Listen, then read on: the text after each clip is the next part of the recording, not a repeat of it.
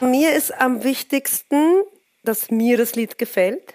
Und dann gehe ich, wenn das Lied fertig ist und ich denke, ja, das könnte, das könnte Kindern gefallen, das könnten sie witzig finden oder das könnte sie zum Nachdenken anregen oder da finden sie sich selber drin wieder, dann nehme ich das Lied und gehe in meine Schule und spiele das den Kindern vor und probiere das aus, ob das passt, wie ich das einschätze.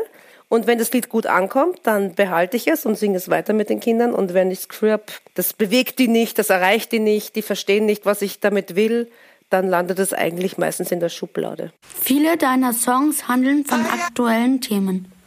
Warum denkst du, ist es wichtig, Themen wie Gleichberechtigung oder Geschlechterrollen mit Kindern zu behandeln? Ehrlich gesagt, kann ich nicht anders. Ich bin selber eine Feministin und ich war immer ein Mädchen, das so ein bisschen, man sagt, man nennt das burschikos, also man hat mich immer auch mal für einen Jungen gehalten. Ich habe immer schon kurze Haare gehabt und deswegen war das für mich immer auch ein Thema, ja, wie ich mich als Mädchen in unserer Gesellschaft behaupten kann, wie ich mich da fühle, wie wird mit mir umgegangen und wie gehe ich mit anderen um. Und es hat sich immer schon durch mein Leben gezogen und deswegen zieht sich das auch durch meine Songs, weil das ist Teil meiner Wahrnehmung. So wie ich die Welt sehe, so übersetze ich das in meine Lieder. Gibt es Themen, die deiner Meinung nach zu ernst sind für Kinder? Nein.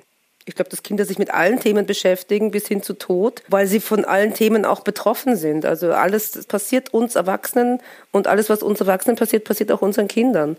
Also ich glaube nicht, dass es da Unterschiede gibt. Welche politischen Themen würdest du noch gerne in deinen Songs behandeln? Ich kenne viele Jungs, die eher so sanfte Jungs sind, die hm, nicht unbedingt sich prügeln und sich nicht unbedingt laut nach vorne drängeln, sondern eher zarter sind und feinsinniger sind und wie das für die in ihrem Leben ausschaut, das würde ich zum Beispiel gerne mal in einen Song packen.